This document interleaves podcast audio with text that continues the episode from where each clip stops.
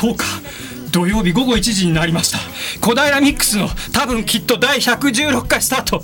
ちょっと今息平らなのは後でちょっとご紹介あの説明します。毎週土曜日のこの時間小平ピープルが週替わりでですね丸ごと小平の魅力を紹介する小平情報番組でございます。今日はジャーナリスト学校 in 小平プロデュースによる小平調査隊の日でございまして、えー毎度どうもすいません。くどくてしつこいしつこい参謀のビッグ市川がお送りいたします。そしてジャーナリスト学校 in 小平のトライ小平チームの畑隆弘です。畑高はい。今日はアシスタントも頑張ります。緊張でもうカミカミです。神々だね。いいね。口からなんか出そうです。いいんじゃない？いいんじゃない？その緊張感がね、はい。えーまあ、小平をですね愛する私たちパーソナリティがリスナーの皆さんを小平ワールドへご案内するこの番組「小平ミックス」はい。毎月第2週を担当するのはジャーナリスト学校員小平で、えーございます。まあこの番組ではなんといってもですね小平の旬な情報を、まあ、伝えていくということでございますけど、はい。さっきちょっと情報をあの突然スタジオに乱入してきた乱入。えー今日休み予定のえーえっとですね某、えー、高山真一、えーですね。あのいつもパーソナリティも一緒にやっておりますけどスタジオにガヤでガヤ嫌なガヤだね。プレッシャーかけるガヤだ嫌なガヤだよね。ちょっとね情報くださったんですけどね今日ね高校野球でずいぶんね小平関係の学校が頑張ったらしいですよ。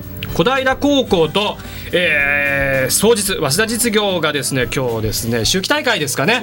はい秋季大会がありましてで延長で延長で辛くも双日がまあえー勝利を収めたというですね話で私母校でありますので双日ちょっとあのまあ双日に肩入れつつ小平が負けちゃったこれも悔しいところではあるんですがとってもだから小平の球児も頑張ってるなっていうねところだねね。ね。はいもう高校生なんてもう遠い遠い過去の記憶ですからおね、前いくつだ年は？今二十歳です。なんだこの野郎って。ムカつくんだよそういうのが。そのなんかすごいあのおっさんになっちゃったみたいなこと言って若いみたいな。そういうのがそういうのがね本当にあのもうムカつくっていうか、まあ、気に障るっていうか。ま あごめんね。まあそんなことでまああの詳しいですね、小平の情報いろいろ伝えていきたいわけですけどまあ冒頭にちょっと一つご情報がありまして、はい。えーとですね小平は一橋学園駅南口にありますローリングビンズというですね、えー喫茶店、えーこれマスターのこだわりのコーヒーとですね音楽のお店なんですけど今度10月24日土曜日、えー10月24日土曜日ですねアイルランド音楽のこれイベントがあるんですね。ライブがあるんですね、えー優しいアイルランドの響き2015ということで、えー出演者がプーカさんと、えー田中真理さん、えー面白いんです。アイリッシュ関係の楽器アイリッシュハープですとか、えーアイリッシュフルート。それからパーカッションが面白くてね。ー。なかなか想像つかないと思うんだけど。全然想像つかないです。なあのね確か骨。骨？骨。うん、ボンって言ってましたけど確か。そんなものとかねいろんなものをチャカポコチャカポコ、まあ、やりながら、まあ、がぜ賑やかというよりはまああのおとなしいというか美しい繊細なねこう調べをですねこう小平でもこういうちょっとライブがあるんですね。ということで、まあはい。お問い合わせ先はローリングビーンズあるいは、えー田中さんの方まで。田中さんのこれ電話番号をご紹介しておこうと思います。042-207の1720 042-207の1720田中さんまであるいはローリングビーンズさん、えーこれはインターネットの方で、えーご連絡先が出てくるかと思いますのでまあこんな、えー音楽もありますというようなことで、えーございました。はいありがとうございます、はいはい。レさんもうそろそろコーナーに時間はい。そうだ。行きましょう。次行きましょう、はい、はいはい。そうですね、えー隊員がですね小平市民の活動や生活を体を張って紹介していこうという趣旨で、えーございますんでこう聞かせていただいて。はいよ。あ小平の仲間がいれば飛んでゆく市民の生活スポット当ててなぜだか今日もローテーション人呼んで突撃体験部隊トライコダイラーまあ現場を呼んでみたいと思います。え谷合リーダー。はい。あ横にいるよ。お前おすみません今日はスタジオからお スタジオごめんね。気がつかなかったいるのが、はい。なんかテンション低いけど、はい。今回ははいうん。大丈夫です。小平市小川町はい。一丁目にあります、はい。ポコナクラブジムという格闘技のジムに行ってきました、格闘技？はい。珍しい、うん。はい。えっ、と今回えっ、と行ったのは私とそれからはい。畑です。お畑君も行ったんだ。行きました。うん。はい、それでは早速行っちゃってもよろしいでしょうか？はい。どうぞ。はい、ありがとうございます。それでは、えっと、こちらの、えーポゴナクラブジムについてですね、うん。あの紹介をしたいと思いますので、お願いします。はい、でそのポゴナクラブジムなんですけども正式名称がポゴナクラブジム総合格闘技練習スタジオとなっております。最寄りの駅がですね東大和市駅から徒歩5分のところにあります。地下1階にあるのはちょっと分かりにくいんですけども、まあ、あの赤と青とん？赤とうん。青とん。緑のまあ背景の、うん。えー 赤と緑と青と黄色とん？茶色と黒と？まあそうですね。赤と青と、うん。赤青緑です。の赤青緑ではい、うん看板のところに、まあ、なるほど。ポーガナクラブジムと書いてありますのでそちらにそちらを目印にしてください。オナクラムジムはい。はい。はい、そのあの総合格闘技と名称がついてるんですけども、まあ、こちらのメインがブラジリアン柔術。ブラジルはい、まあ、こちら後で紹介させていただきたいと思います。興味あるねこれ。はい、でこのジムがですねクラス制となっておりまして、月曜日がキックボクシングのクラス、火曜日が総合格闘技のクラス、ん。水曜日がブラジリアン柔術のクラス、木曜日が総合格闘技のクラスあ金曜日がブラジリアン柔術のクラスとなっております。それぞれ8時からですね夜の12時からやっております、うん。曜日によってこう違うんだね。だかブラジリアン柔術の日もあれば総合格闘技の日はいもあるボクシングキックボクシングの日もあはいるなるほど。そうです、はい。でこの、まあ、さっきから言ってるブラジリアン柔術って何なのかっていう、なんなんやねん。うんあのーこのブラジリアン柔術がですねもともと柔道が、うん。あのブラジルの方に渡って、ほうあのーまあ、その柔道って投げてうん。抑え込むっていうのが一般的じゃないですか、でもそれだけじゃ足りねえよと。足りねえと。相手を殺傷する術が欲しいと。殺傷？したい。まあ元は殺傷したい感じ？はい。なかなか過激な話で。発展していったのがこのブラジリアン柔術というものなんですけども柔道は投げておしまい一本ですけども、こちらは投げた後に、ん。まあ、相手の腕の関節を取りに行ったりとか、あとは道着を締めて相手の首をキュッて締めたりとか、まあ、決め技。一本で終わらないんだ。終わらないです。その後です、はあはい。なんで、うん。あのまあ関節を決める技うん。とかですね、うんうんうん。まあ、締める技、はい。これを取って一本。なるほど。という競技でございます。なるほどなるほど。はい、すごいあれですね。ちょっと怖い感じあるんですけど、どういう方々が来てるんですか、はい、あの取材に、まあ、僕行かせていただいたんですけども、はい。あのまあ、小学生もいらっしゃってで中学生もいらっしゃって、うんであのさらにはもう高校の先生とか、あともう消防士の方なんかも、なんでもう本当にいろいろな方々が来てて殺傷しようと。殺傷しようと。誰かを殺傷しようと。もっと和らいだ何かなんだろうけれどだ、なるほどなるほど。どうぞどうぞ、であのそこのまあジムの雰囲気なんですけど皆さん格闘技のジムっていうともうすごい熱気あふれるムンムンとしたって感じしそうだね。ません？なんか暑そうだね、あ汗臭そうな気もするし。ですけど、うん。まあ、そのイメージとは全然違ってですねあの会員さん同士で技を教え合ったりとか、まあ、インストラクターの人が「ちょっとお前それちげえだろ」みたいな。そんなチャラいのか？今のはちょっと盛りました。そうだよね。そうだよね。そんな気した。たいな感じで、まあ、チャチャを入れたりとか結構アットホームな感じで練習をしているのでまあ多分どなたでも通いやすいかと思います。入りやすい感じなのね。はい。面白そうだ、うん。ではですねここであの会員の声を録音してあのー録音してきたのでそちらをお聞きください。なるほど。こんにちは。こんにちは、お名前教えてもらってもいいですか？浅川和孝です。和孝くん。ちなみに今は何、何歳ですか今？13歳です。13ってことは、中学、1年生です。中1。中学生ってなんか部活やってるイメージあるんだけど、部活はやっている？一応やってます。あれ、週に2回しかないんで、普通に来れるっていう、ちなみにその部活聞いてもいい？IT 研究部っていう、?IT 研究部。まあ、まあ、ただ、あの、パソコンを いじってるような感じの部活です。なんか大学のね、講義にありそうな名前だけど。じゃあその、なんで充実を始めたかっていうのを聞いてもいいかな。うん、柔術というより、なんか空手とか始めて、あの、ここの総合とか始めて、で、そのついでで充実をやってるみたいな、そんな感じです。じゃあ強くなりたい一心でまあ、強くなりたいっていうのもありますけど、まあ、元は喧嘩しないためにストレス発散っていうのは、なるほど、今、まあ、護身術とかね、いっぱいありますからね。はい、ありがとうございました。こんにちは。こんにちは。こんにちは。お名前聞いてもいいですか？はい。高本圭介です。高本千代です。ってことは、二人とも兄弟？あはい。はい。兄弟で格闘技をやってるのね。はい。と、二人が、この柔術をやり始めたきっかけを教えてもらってもいいですか？うんはい。えっ、と、お父さんに、えーお父さんが柔道をしていたから、えっ、と、一緒にやることになって、一緒にやっています。お父さんが柔道をもともとやっていて、その影響でやり始めたってことか。お同じです。じゃあ、その柔術をやっていて、今までで良かったことってありますか？えっ、と、柔術をやっていて、と、姉ちゃんをぶっ飛ばしたりですってことでお姉ちゃん言われてるけど、どうですか？す。いや、喧嘩ではたまに負けるんですけど、でも、あんまりまだ負けません。すごい力強い一言ですね。じゃあ、お二人ともありがとうね。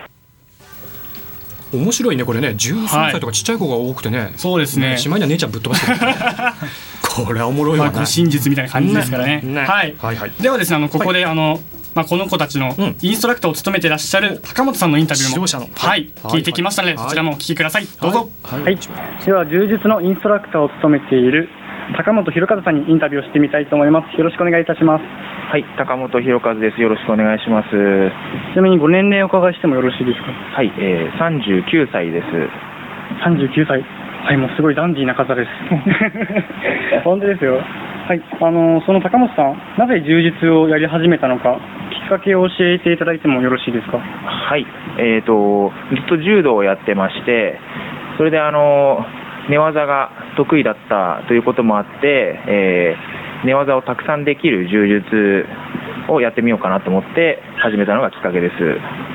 ああ、なるほど。じゃあ最初は柔術からではなくて、柔道がベースということになってるんですね。そうですね。なので、あの、私の柔術スタイルも、立ち技で投げて上を取って、そこから攻めるっていうスタイルですね。はい。はい、ありがとうございます。あのですね、なぜこの小平で柔術を始めたのかっていうのを教えていただいてもよろしいですか？はい、あの私がこのジムを始めたんではないんですけど、あのもともとここにあったジムにあのインストラクターとして招かれて、その中であの自分がメインインストラクターになっていったっていう流れですね。はい。ではそのジムの人とはもともとお知り合いっていう形でしたか？あと知り合いだった方もいるし、えっ、と後から僕が来てから入会された方は全く面識のない方々もたくさんいます。はい。はい。ではですねあのインストラクターをやってみてやりがいを感じられる時ってありますか？そうですね、あの皆さんがあのいい顔で練習して、こう次の日の活力をもらえたみたいなことを言ってくれた時とか、あと、試合出る人が勝ってくれて、それであのなんていうんですかね、帯帯を、柔柔術こう強くなったり上手くなったりすると帯を上げるんですけど、その自分が一から教えた人が帯がどんどん上がっていくっていう時は、すごく嬉しいですね。はい見ててですねすごいもう雰囲気が和やかで和気あいあいとやっていたので高本さんの人柄がすごい伺える伺いました。ありがとうございます。はい。ではですね、あの、今これ聞いてくださってる皆様がいると思うんですけど、そのリスナーさんに向けて何か一言あればお願いいたします。はい、えっ、と、柔術はですね、あの、基本的に寝技でゴロンゴロン寝っ転がってやっているので、怪我も少ないですし、また、あの、瞬発的な動きっていうよりも持久的な動きなので、有酸素運動になって、あの、ダイエットというか、フィットネス的な感覚もあると思うので、あの、ぜひ健康づくりのためにも始めていただけたらなと思います。はい、ありがとうございます。スポーツの秋ということで、皆さんもぜひ始めてみてはいかがでしょうか。なるほどね、はい。面白いねこれね。どうですか石川さんも？俺もやってみたい。まあそのあの殺傷うんちゃらはいいけどさ。でもいいよねこういうね子供たちにね、はい。あのお姉ちゃんぶっ飛ばせるならさ、まあ護身術にしてもお姉ちゃんぶっ飛ばすにしても、そう。う。ん。お姉ちゃんにぶっ飛ばされたいとかいろいろありますけどね。それ屈折したとこも俺はあったりしますけどね、まあ、そんなことはどうでもいいよ。でもなかなか小平にもこういうね、はいアットホームなところがありますね。いいですぜひ皆さん体験とかね行っていただきたいと思います、はい、では再度、あのポゴナクラブジムの情報についてお伝えいたします。はいはい。ポゴナクラブジム、えー東大和総合格闘技練習スタジオ、住所がですね東京都小平市小川町1丁目、89番12号メゾンドリームの地下1階です、まあ、ちょっと地下1階なんで分かりにくいんですけども、看板を目印に来ていただければと思います。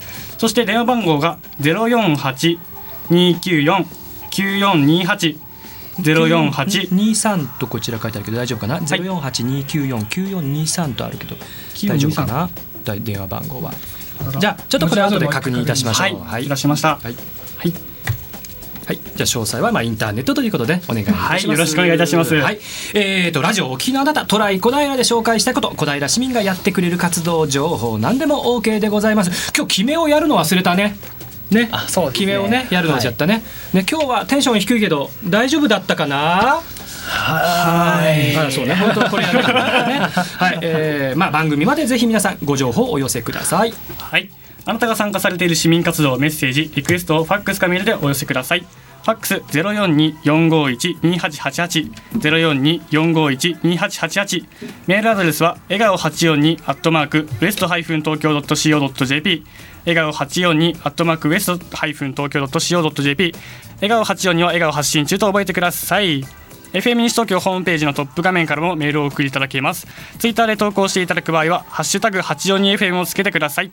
小平ミックスの Facebook にはイベント、お得情報などもこれからも載せていくので、ぜひぜひご覧ください。それからそれから、ラジオの音が聞き取りにくいと思われているそこのあなた、FM 西東京はパソコンやスマートフォンでも聞くことができるのをご存知ですか ?FM 西東京のトップページにアクセスしてください。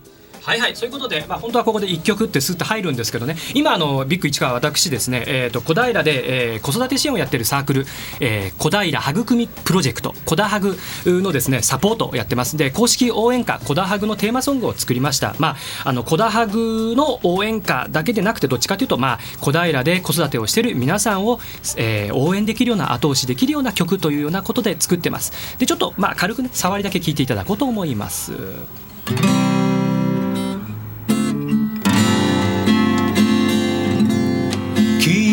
が微笑んだだけでとても幸せになれるんだよ。心に雲がかかった時にいつも笑顔が薬になる。たくさんの人と出会ってほしいな。大きな夢を描いてほしいな。素敵な大人になってほしいな。いつも願ってるだからゆっくりゆっくり育んでゆこう。えこんな感じの曲なんです、えー小平はぐくみプロジェクト、えー子育てを支援するサークルなんです。で、えー、と実はですねただいまこの曲のレコーディングと同時に、えープロモーションビデオのえー撮影をですね、えー開始しております。で実はですね10月の17日これ来週ですね。10月17日土曜日、えー10時半から、えー小平市の中央公園でこのプロモーションビデオの撮影会とそれから、えー子供と一緒にですね体験できるヨガ。えー秋の青空の下に公園でヨガをやろうというような、えー企画をこの小平はぐくみプロジェクトさんが用意、えーしてくださっています。小平市の中央公園で、えー行うんですがこれはもうどなたでも子育てファミリー小平市在住の子育てファミリーであればご参加をしていただけるということになっております、えーよろしければですね、えーこの小田ハグさんの、えーブログえー検索いただきまして、えーそちらの方から、えーお申し込み、えーご参加ぜひいただければと思います。まあ、演奏風景をですね、まあ、あのちょこっと撮ると同時に、まあ、あのヨガを体験いただく、まあ、そんな感じの、えーまあ、お手軽に参加できる企画でございますので一つそちらの方もよろしくお願いしますということで急な生演奏と周知でございました以上でございます。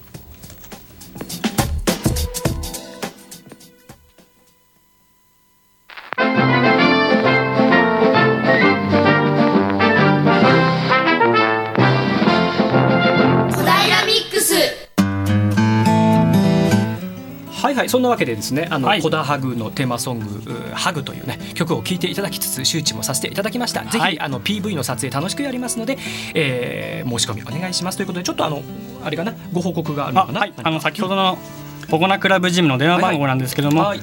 えー、048294 9428 04829494 28が正しい電話番号でございますはいこちらにぜひぜひお電話くださいはい、よろしくお願いします。そういうことでございまして、じゃああのゲストコーナーへ参りましょう。はい今日はですね、世界で一番受けたい授業に出演されるなど、まあまさに全国的ね、全国的な活躍をされている小平市内在住のサイエンティスト松信静香先生においでいただいております。よろしくお願いします。よろしくお願いします。ちは。はい、こんにちは。よろしくお願いいたします。お願いします。まああの先生と何回かですね、えーはいまあ飲ませていただいたりですね、えー、いろいろまあお会いさせていただいて、まああの本当にですねあのサイエンティストパフォーマーっていうまあご紹介の仕方でいいのかどうかちょっともうその枠すら超えちゃってるのかななんてね。まあもうあの印象をですね持たせていただいておりますけれども、はい。えー松信静香先生今日おいただいております。一つまあよろしく。はい、よろしくお願いします。えー、松信先生なんですけど、まあ、あの小平、まあ、市内でですね、えーまあ、最初に、まあ、あの世界で一番受けたい授業、まあ、テレビのタイトル出ましたけど、まあえーそういったところのみならずですね市内のですねいろいろなところでその理科、えー科学そういったものを、まあ、なんと言いますか、えー身近にするというところなんですかね、まあ、いろいろな、えー実験、えー啓発活動なんかをやられているということでこの間あの実は先生がやられているあのー実験授業的なものにですね参加させてい。ただいたんですよね。あのあたりちょっとお話しいただければとそうですね。あの、はい。あれは、えー小学校の先生たちを対象にした、はい。えーまあ授業だったんですけはい。ど、もともと僕が始めたのはね、ええ。あの小平市内にある白梅幼稚園という幼稚園ありますけども、白白梅。あ白梅さん、うん。はいはいはいはい。うちの子供たちがええ。みんなあそこに行ってて、はい。で、えー子供たちが出た時に、はい。あの親父の会というのができましてね。だから最初から僕 OB だったんですけども、ええええええーそこであの子供たち相手に、はい。えー何か理科の遊びをししないかとええええ。いうんで、えー親父たちで始めたのがそもそも一番最初のきっかけなんですよ。幼稚園なんです。最初は、で子供たちが、ええまあ、卒園してで、えー小平のあちこちの小学校に行くことになって、はい。でその小学校でなんかちょっとやってみないかって言われて始めたのがそれこそ初めてそれが多分に2000何年だったかなえぐらいですよね。一番最初には6章でえ6章でやられて。やへえ。で6章でやって、えーそれからあちらこちらからえお話しいただくようになって14章さんえはい。だったかなその後。その後もあの小平中の小学校、まあ、あの回るようになってですね、うん。この間は、えー、とお招きいただいたのが三章さんでしたかね、とってもユニークななんていうかあの参加されている方々は、えー、と学校の先生だったんですよね。で学校の先生向けに、えー松信先生が、まあ、あの白衣をこう着てらしていろんなこう実験をやってくださる。これが、まあ、あの本当面白かったんですけど、まあぜひちょっと実験、まあ、いろんなのがありましたけど、はい。まあ、なかなかラジオで難しいと思います。ちょっとね簡単にご紹介ちょっとこんなのやったんで。えーっとですね、まああの難しいよね。ラジオで実験ね。めちゃくちゃ振りますね。あのでもまああのなんていうかな。僕その理科って、その勉強になる前にね、やっぱりパッと見てあのえ？ななんで？うん。ってあの思ってもらうことが一番大事だと思っているんですよ。うん。まあ教科書とかっていうもうねどうしてか考えてみましょうって言ったって、次のページめくると大体答えが書いてあることになっているんで、えーそうするとねどうしてかなパラッとめくって、ええ。あそうなのかで終わってしまったりしますけども、ええ。やっぱりこうあの僕はとにかく見せることにとてもこだわっているんですけれども、見て思わずみんな思うじゃない？なんかすごいもの見ちゃったら、ん。え？うんどどうして？って。え？ってなりますよね。えはい。っていう僕そのうひょっていうのをあ。それをキーワードにしてるんうひょっですけどて言われてましたね。うひょってこううひょって言ってましたね。うひょこうひょってなって、えーどうしたのかなっていうその好奇心につながる。というところをすごく大事にしたいと思ってますね。ええ。で学校の先生方をあの対象にやり始めたのは、小学校の先生ってあのオールマイディに全てやらなくちゃいけないじゃないですか。中学校の先生はもう専科ですけどね、でも中にはこう理科ちょっと苦手かもしれないっていうふうなあの思ってらっしゃる先生も実は少なからずいらっしゃるというような話をね実際の現場の声から聞いて、いろいろ教えなきゃいけないですよね。そうなんですよ。うんうんうんで理科室を預かるわけじゃないですか。で僕自身も実際あの50過ぎてから小学校の先生やったことあるんです。はいはいはいはい。た頼まれて3章やって、ええそれから花見並中やって、11章やったのかな、ええええええ。1年ずつやったんだ、はいじゃあいろんなところでやられてますね、うん。その時に思思ったのがこれやっぱ先生たち大変だわっていう、なるほどなるほど。その短い時間の中でね、準備して、ええ。ーっていうのを実験に慣れてなっしゃらない先生がやるときにねやっぱりこれめげちゃうなと。掘り下げてやるって大変ですよね、だからこの間の来ていただいたやつも、はい。先生方にとりあえずもう楽しんでいただいて、うんうんうん。理科実験ってこんな楽しいんだってこれやっぱりうちの子たちにやってあげなくちゃいけないなっていうそういうモチベーションっていうんですかね、お気持ちをもう一回思い出思い出してねっていうそういう気持ちでやってますあれはあの楽しいもう楽しさそのものがこうなんか理科室にこうね充満してる空気があって。もうあのお部屋に入った時にいきなり仕掛けが用意してありましたよね。えあのなんだっけなあのえっ、とコピー用紙なんかがこう入るような空箱はいはい。がいっぱい置いてあって、で横にこう鉄の塊が1個ボンって置いてある鉄の塊が。でこの鉄の塊を一回最初に手手に持ってくださいってこう言われるんです。でこの鉄の塊の重さと同じずっしり感ですね。そうです、う同じ箱を探してくれって言ってみんな一個一個こう箱を持ち上げて回るででこれだと思う人これだと思う人って言われてみんなやってくんだけど全然これが当たらないんですよね。ずれるんですね。ずれるんですよ、ね、当たらないもんなんですね。わかる。ねもうちょっとこれだと絶対これだろうと思ってもう全然違うのよ。だ見た目とこうなんだ質量とかっていうのかな、あれは全然こう違うんだっていうのはもう肌でわかるしみんなああだこうだ言いながらやってね。そうですね。ね。あれもとても面白い実験ですね、あれはなんかもうあれがいきなりつかみであってそれからあと何でしたこのバスケットボールの今これね資料ちょっとね、ええ。お手元いただいてますけど、このバスケットボールなんか面白かったですよね。あ空気の重さを測る空気の重さをそう測る空気の重さそうそうそうそう。空気の重さ測る実験でよくその、えーボンベに空気入っててそれ全部出し切った後にデジタルの天秤で測ると、あ。0. 何グラム減ってるなとか。デジタルでってあるんだけど、デジタルってなんか嘘くさくないですかあれ？そうだそうそうですよ嘘じゃないんだけど、嘘じゃないんだけど嘘ですあんなもんは。あの、うん。やったらここ、細かく出てきて、信じちゃったくなっちゃったりするけども、でも分かんないよね。デジタルで出されたらね、確かに。うんうんそれよりもやっぱり、はい傾いたじゃんとかね、こっち重いんだとか、で傾いたところにあの1円玉とか乗っけていくとちょちょうど6枚乗っけたら元に戻ったりとかね。そうだそうだそうそれ感動しましたもん。そのなんかバスケットボールなんか空気圧がだから違って少し傾いたところにまたそうどんどん空気入れていくと、あのやっぱ傾いていくんですよ、ね。うん。で大体56リッターは入る、まあ、5リッターぐらい、えー空気入るんですけども、ええ。計算すると6グラムぐらいあなんですよ。バスケットボール1個で6グラムの空気が入ってる。入ってそのはあ。そっちが重くなるんですが、うんうんうん。あ皆さん知ってます？1円玉って1グラムなんですよ。なるほどなるほど。1枚1グラム、うんそうだそうだ。でそれをこう、はい。乗っけていくとちょうど6枚乗っけたところでちゃんと元に戻るっていう。ワーウっていう。これはデジタルだと、ああそうなんだっていうのがおおってなるわけですよ。あれはねうわなりますよ、うん。だって本当に視覚的にこう1円玉ぴったり6枚でパッてこ元に戻っていくバスケットボールがこう釣り合ってこうなるわけよ、なんか目に見えて変化するっていうのはもうそれだけでう。ひょってなりますよね。そう。うまいな。そうそう来ましたね使っちゃえばねいや面白かったんですよね。本当にね。そうですね。うん。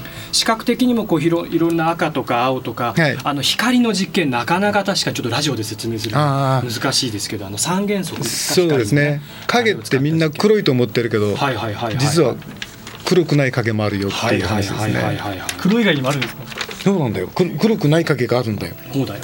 これだよね。シアンとかマゼンタとかイエローとか。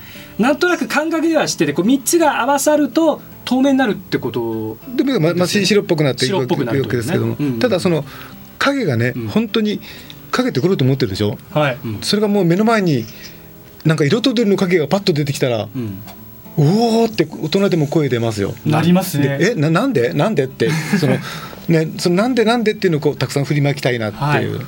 ね、光とかだからいろんななんか先生のねこの光を使ったりなんかバスケットボール使ったりいろんなこう引き出しがこうあるのなんかこう不思議だなと思ってですね先生のこう経歴なんかちょっと失礼ながらちょっと見させていただいたり こうしたんです。そしたらねいろんなこう大学の医学部で学ばれててで大学で当然あ理学部じゃないからね。じ十一区産学部です。獣医学部ね、ええ失礼しました。獣医学部ね。でいろいろ教え大学で教えられてたりもされたしそれからいろんな経歴がそうなんですね。あの、え僕すごく成績悪かったのよ。小中高まで。はい。で、もともと文系し志望してたんですけども、はい。あの当時付き合ってた彼女がお私獣医さんが好きとか。何それ。随分軽いじゃないですか、はい、で獣医科に志望を変えて次の日学校行って「俺獣医受けるから」って言ったら他人から「えは？あ?」言うでしょいや言うと思います、はい。うんうんでででも受けたんですよ。でえ。で全部落ちてうんうんうん。浪人し始めて。えそうです。あでもあの大学入ってね、あの研究員研究者になろうと思ってて、ええ。で実際大学の先生になれたんですけども、ええ。ちょっといろいろ考えることあって、うんはいはいはいはい。辞めてしまって、はい、次何やられた看板屋さん。ええ看板屋？看板屋さんやってましたねはあ青森で。はで看板さんやって、で東京戻ってきて、ガードマンやって、はあ。それからまあ肉体労働あをやってて、はいはいはいはいはいガテン系もやられて。でガガテンキやって、はい。でうちにあの小平にあります国立精神神経センター。小平にまさに。の研究員になって、はでひょんなことから、まあ、そっちになりましてね。でも面白かったですよ今まで一番楽しかった職業はって言ったら、大学の先生よりは看板屋さんの方が楽しかった、看板。屋さんが一番楽しかった。あ今は楽しいけどね。今の次に楽しかったのは看板屋さんが一番楽しかった本当に面白いですよね、まああのね、看板屋さんで肉体労働もされて。で、えー、と小平の,、ね、あの武蔵病院にもいらしてということでね。でそこから、まあ、あのいろいろと,、まあえー、と教育関係ですとかいろんなこうところに入られていくんですかね、まあ、それはじゃあちょっとあの一曲、えー挟んだ後にあれですかねお尋ね、えーしましょうかね。はいえー、とですねこれ曲あれですね渋いところから来ましたね。えーはいはいえーとですね先生からのこれリクエストで「えーシャイニングロード内海俊和さん」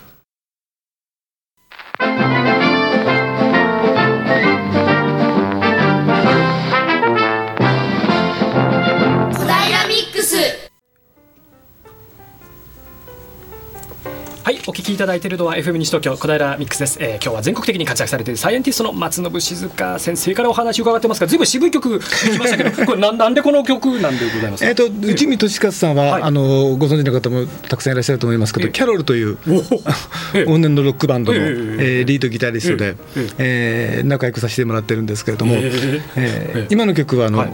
僕ライブとかでちょこっとやる時の持ち曲です。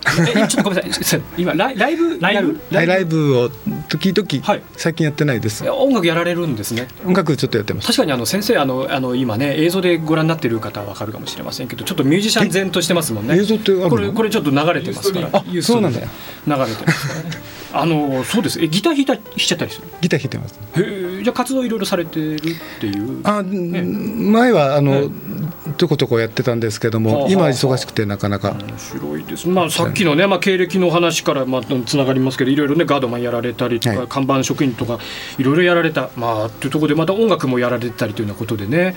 でいろいろとあの小平とのまあつながりなんかもですねいろいろ人のつながり、まあ、終わりなのかなと思うんですが、えー、といろいろとあれですよね小平でごめんなさいこれ「まぐみ」という団体さんをお持ちそうですね。ままぐみはうちの屋号なんですけども、はいはい。小平での音楽活動っていうともう10年以上経っちゃうかもしれないけども、はいはいはい。ルネ小平を2日間借り切って、えーミュージックフェスを3年間連続で主催してました。好きですね。友好きな人しかやりませんねこういうことはね。大変でしたけどね。大変ですよね。でもあの面白かったですね。あのはい。あじゃあ演奏されたりあ演奏だけじゃないってことですね。PA も全部やって。PA やられて。うわーこれはねあだからこういろんな方とこう地域つながりながらこういろいろ学校とかにこう自然に入っていけたりっていうまあお住まいももともとはいやずっと小平です。小平生まれ。小平生まれ小平生まれの、えっ、と学園幼稚園の二小一中という。お名門みたいな感じの。先輩。ねね。あのね。今ガヤで来てるあの高山さんが言ってますけどね。そう先輩地元っ子ですもんねなるほどね。いろんな形でですね。まあ小平の中であのまあ人脈というとまあ失礼かもしれないんですけど人のつながり持たれててまあ音楽活動をやられてたりまあ理科の実験でいろいろとまあいろんな小中学校にこう出没しててやられてるわけですよね。わ、かりました。あのそうだそうだ。世界で一番受けたい授業。はい。こちらなんか結構出られててね。そうですね。最近はいろいろテレビなんかも。世界一は10回ぐらい出ていると思いますけども一番最近のところでは夏,、ええ。夏に、ええ。ー、となんだっけいきなり黄金伝説さんの監修やったりとかフジテレビの朝の「ノンストップ!」という情報番組でこれ生放送の生実験だったんですよ。ええええええ。結構あのまあ、世界一もそうですけども、はい。実験の時って、なかなか本番うまくいかなくて閉じ直しとかっていうのがうん。実際にはあったりするんですけれども、生はできないので、うんうんうんちょっと緊張しましたよねそこだけはなかなね。かしんどそうですね。だって理科の実験でそうですね。ちょっとしたこう微妙な何かあれ？みたいな、ね配合で何かうまく作用しないとかやっぱり出てきちゃったりするわけですよね。生はちょっとかちょっとなかなか、はい。あの大変でしたけどね。面白かったです。ね。え。あれですかやっぱりあの一番受けたい授業なんかは有田さんとかがなんかいろいろガンガン突っ込んできたりなんかりして。面白いですね。ねはい、綾田さんもね。そうですけどね。楽しいですよ。ね、本当にまあそういう華やかな、ね、世界でまあ活躍されている先生なんですけど今回ですね夏にですね、はい。こういう松信静香の理科実験ブックっていう本が出ました。本当にねこれねざっと中ね見させていただいてサインまでいただいちゃったんですけれどもいろいろなねまああの面白いユニークなこう実験自分でこうこれはあれですかねお子さんが小学生のお子さんなんかができるようなそうです。一応小学生を対象にしてますけども、実はその中に書いてある、ええーコラムみたいなのがあるんですけども、はいはいはい。ここはルビーは振ってありますけども完全に大人向けに書いてます。なるほどなるほど、まあ、子供さん、僕なんでこの本作ろうかと思ったかというと、実験本ってたくさんあるんですけれども、えなんていうかなパラパラってめくってあこれやろうって言って決めてしまったら他のとこってあんまり見ないあなるほど。じゃないかなって。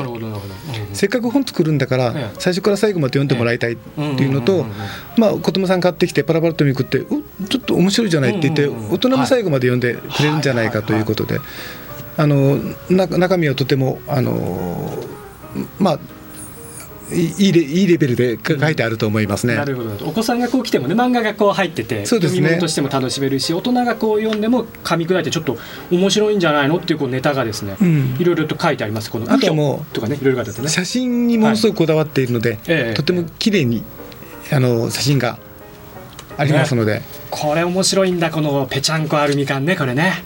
これ撮るの大変だったの。このしぶき。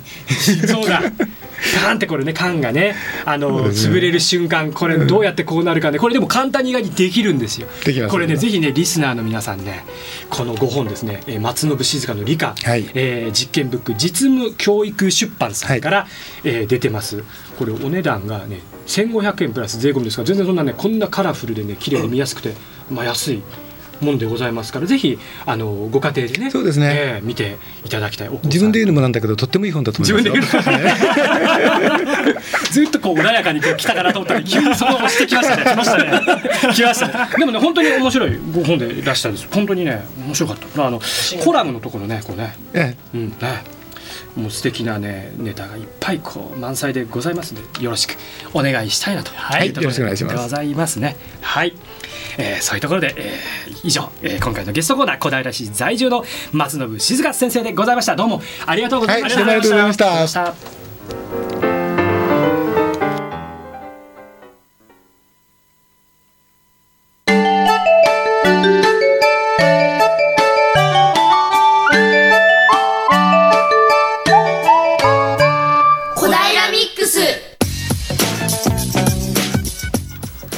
それではビッグサンボーそろそろ次のコーナーです。行きましょうね、はい。ではでは小平市内の特徴的な音をスタジオで聞いてきて何の音か当ててこってなコーナーです。エコーお願い。します、耳を澄ませてよく聞いて聞けば聞くほど向こうから楽しい音に美しい音賑やかな音に切ない音が聞こえてくるね。小平が小平の音。それではジャーナリスト学校員小平の小平の音チームよろしくお願いしますはい俺のテンションレッドゾーンだぜお来てるな多摩大学2年杉浦那由太ですよろしくお願いしますお願いしますお願いしますはいはい、えっと多摩大学の4年中村彩音です。えっと人生最後の学生を今楽しんでおります。謳歌してる。よろしくお願いします。はい、お願いします。お願いしますそれでは早速どうぞ。はい、では早速行ってみましょう。音声お願いします。ディレクターついてきてないねこれね。デジャビュー？どうしたのかな？何の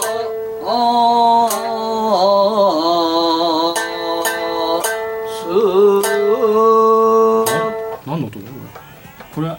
これあれかな？俺この間酔っ払ってさお風呂でずっと歌ってたの隠し撮りしてたってそういうんじゃないの？バレちゃいましたバレええいやいやいやいやあーもう丸じゃないはねあれあれどどうだもう今回は分かったんじゃないですかもうちょっと僕分かっちゃったんで言っちゃっていいですかあお願いしますぜひ三味線じゃないですか大正解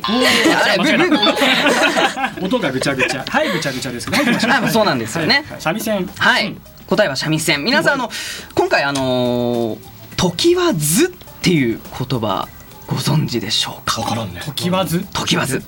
はい。えーっと今日はですね、えー小平市在住で国内外多数の公演に出演されており、えー自身のリサイタルでは文化庁芸術祭賞を受賞。時はず節重要無形文化財総合認定保持者に認定されるなどさまざまな活躍をされております時わず協会理事の時わず八重太夫さんにお越しいただいております今日はよろしくお願いいたします。お願いします。お願いしますお願いします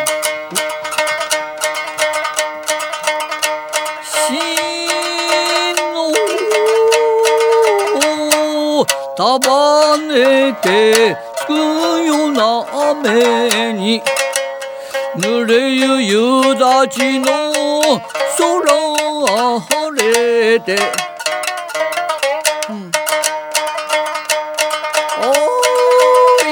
いチョキさん一緒に行くから待っておくれなよ。あき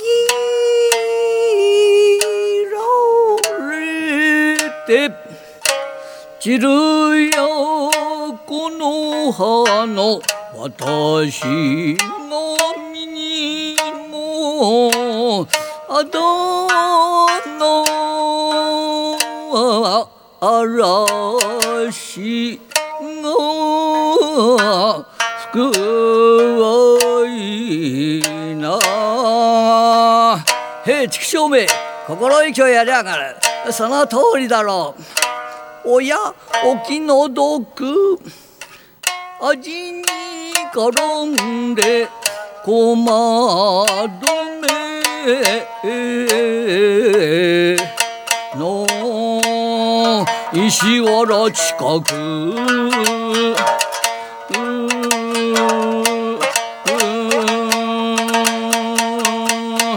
浮かれくる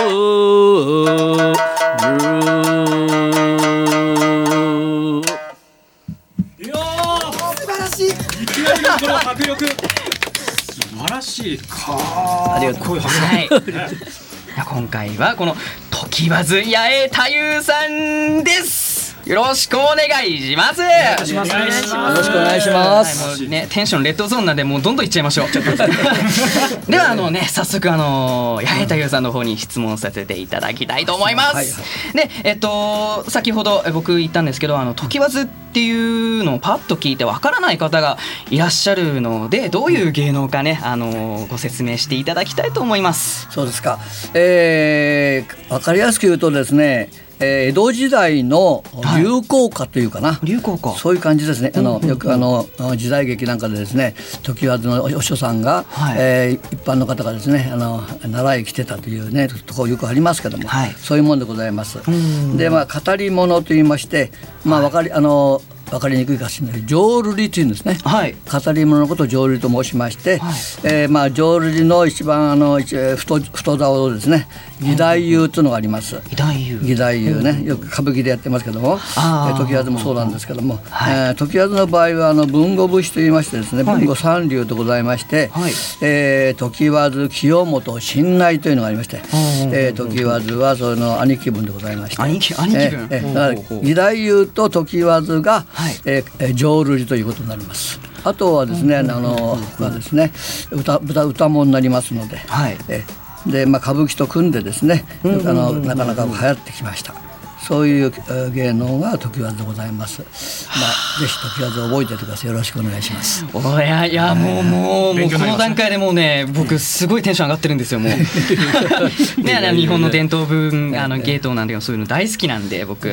ねえっとでその八重太夫さんのその時わずっとのね出会いっていうものがあるらしいんですが、ええ。そこもお願いできますか？あ時和との出会いですね、はい。私のうちは全然あのそういうサラリーマンですからね、えーそういう関係のもんでございませんけども、えーたまたま私のおじさんがですね時和と習ってまして、えー小学校5年生の時にですね「お前やってみるかい?」って言って連れてってくださったんです、それがあの初めでございまして、えーそれから始まってですね中学3年卒業するまでですね、まあ、あの目の見えない先生でございましたんで毎日お家にいらっしゃるのでお稽古後とはですねその稽古を毎日お稽古してたんですね。毎日？なので本当にその浄瑠璃の素晴らしさをですねいつの間にかハマっちゃったとかね。はい、ハマっちゃって、ねえーまああのぷあの家元にですね東京から家元呼ばれまして、プロにななんないかいってことを言われまして、それでとうとうその道に入りました。いいお話ですね、本当に。すいません、皆さん。テンション上がる。テンション上がる。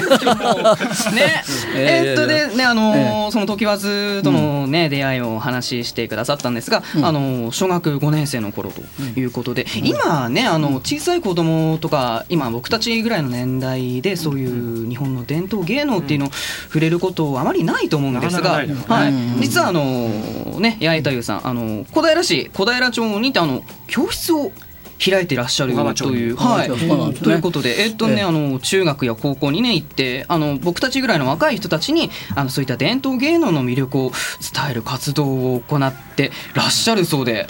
あそうなんですね。あの三味線のですね体験教室ってことでですね、小学校小中高とですね、えーずっと回ってもう結構ね、えー10年近くやっておりますけども、まあ例えばあの小学校だったら4小かな？4小小平4小ですね。それから中学校1中ですね。1中も行きましたし、えーうちの近くで 5, 5中っていうのがございます。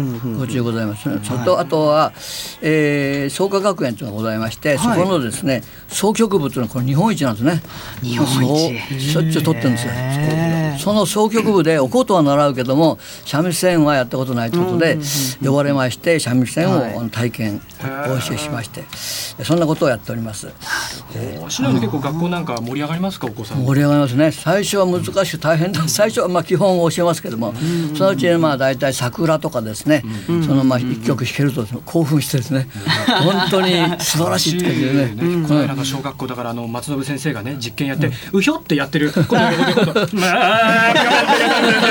すごいねいろんなことやっててこの間の本当小学校。にねそういうねアンケートもらうと大変喜んでてねまあやりがいがあるということですね。この間ね。ねもう僕が行きたいです。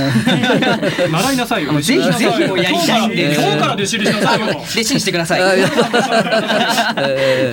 ね。ありがとうございます。いやいや、本当すごいいいな、本当行きたいんですよ。あ、じゃなくて、はい。えーっと、でですね、えっと、ね、ここであの、この時わず八重太夫さんが、えっと、やっしゃやってらっしゃるあの宣伝なんかもちょっと入れていきたいなと思います。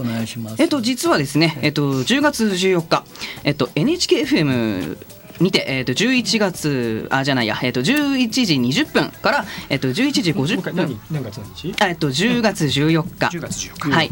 NHKFM にて、はい、えー、11時20分から11時50分までの番組「えっと、油屋」というね、番組がございます。そこにあの八重太夫さんがご出演されると。